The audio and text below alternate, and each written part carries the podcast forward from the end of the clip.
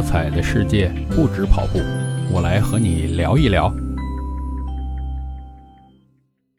嘿，你好，我是绝对伏特加大叔，欢迎来到大叔不聊运动节目。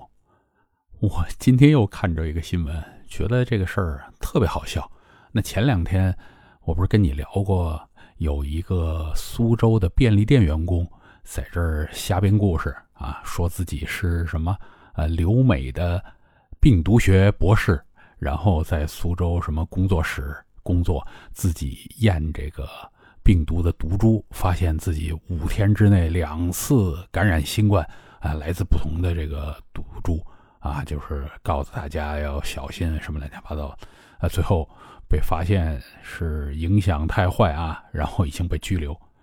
今天呢，又看着一个，说是有一个。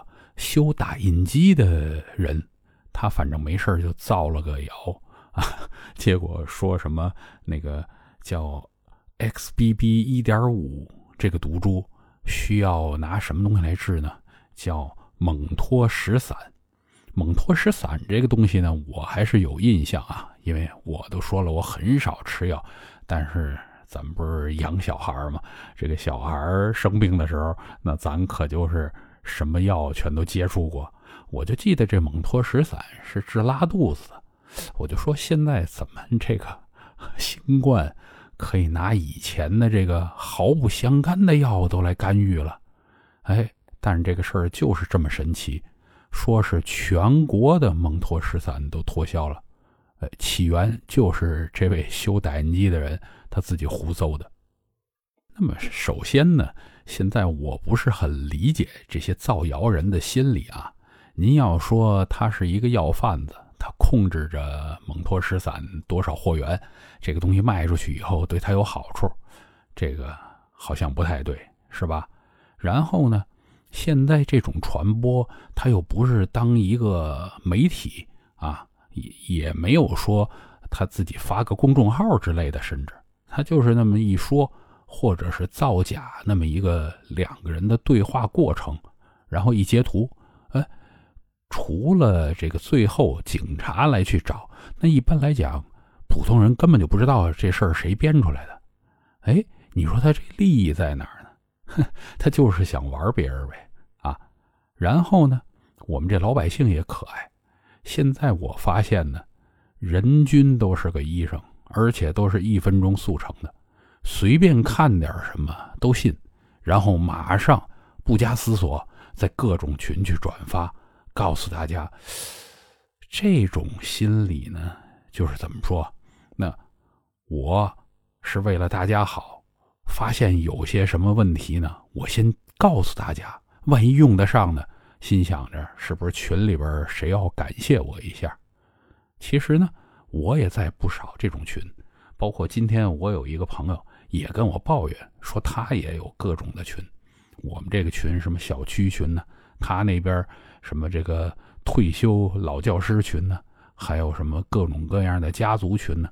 经常都有这种完全没有任何科学依据的信息，或者是那种假新闻，就是满天飞。嗯，这个大家呢，就是生怕自己漏了什么消息，所以特别喜欢传这些。啊，然后 这个事儿的结果是什么呢？哎，你又有办法来处理，就是什么？哎，我买这个 OTC，这叫什么？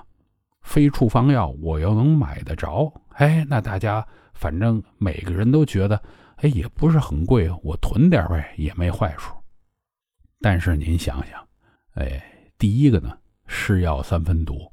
您自己没事真的别乱吃药啊。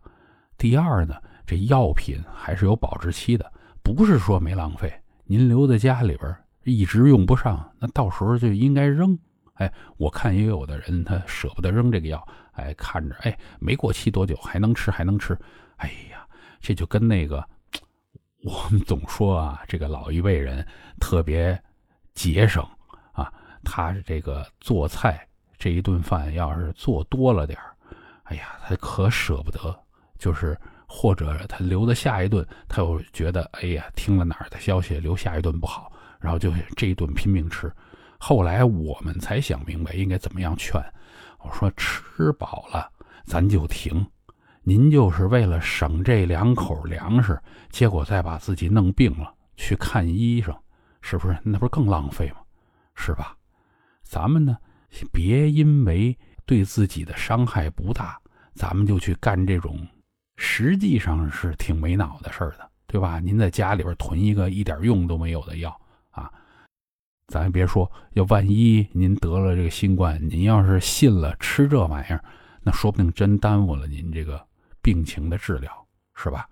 啊，那咱们就说，现在啊，好多人都说了一句狠话。就是说，这个如果劝人学医啊，那个等于是坑人全家，坑人几辈子。我觉得真是有点这意思，因为在咱们这儿现在，好像这个医生啊是越来越没有什么价值，因为你每个人，哎，随便看个一分钟都觉得自己懂医了，那人家学了五六七八年是干什么呀？是不是？哎，我一直是坚持一个观点啊。就是咱们要尊重专业，人家专业的人没说话的时候，咱们就别乱去四处看这些垃圾信息。而且啊，如果您要是对这事儿有怀疑，您就别当什么好心再把它传出来。就是您传播的这个东西，如果没有十足的把握，很有可能还是害了别人。我反正是很少去把没有这个。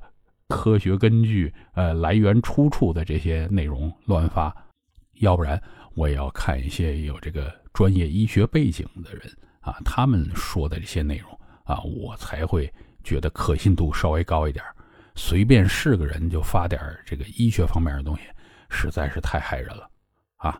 好，今天咱就聊到这儿，希望大家都别乱买药、乱吃药啊，最好当然是咱们什么病。都没有，健健康康度过二零二三。